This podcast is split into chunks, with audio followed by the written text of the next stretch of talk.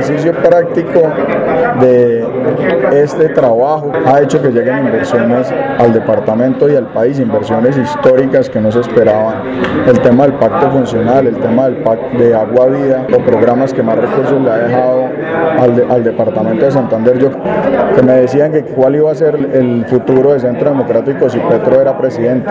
La preocupación no debe ser el Centro Democrático, la preocupación debe ser el país y por eso es que necesitamos unirnos todos y no todos solamente en el partido, Javier, y yo le voy, el uribismo, el centro democrático, sí debería participar en esta consulta. Nosotros no estamos peleando quién va a ser el presidente ni de qué partido. La gente no quiere partido, la gente quiere que las cosas pasen. Y hay ciudades que se han transformado, Barranquilla se ha transformado, Medellín se ha transformado, pero yo creo que es un error no participar. No, yo no creo que en el departamento hayan zonas vedadas.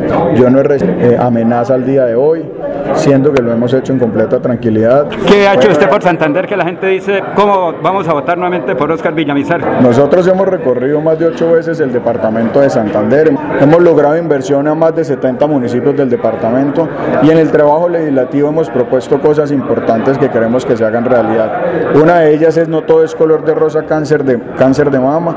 Las, el segundo proyecto para nosotros muy importante es el proyecto de Yo Cuido al Cuidador y tal vez el proyecto que nace del corazón, del sentimiento, de estos cuatro años tomándole la temperatura a los santanderianos, es el proyecto de reducir el Congreso de la República a la mitad, que lo vamos a hacer realidad, el 20 de julio lo vamos a volver a radicar y si no es apoyado por el Congreso de la República, Laurencio nos van a ver en las calles recogiendo firmas porque esto lo vamos a hacer por referéndum. Yo creo que la gente hoy está pidiéndole al sector político, más allá de cualquier cosa, más allá de los colores, más allá de los discursos, es que las cosas pasen.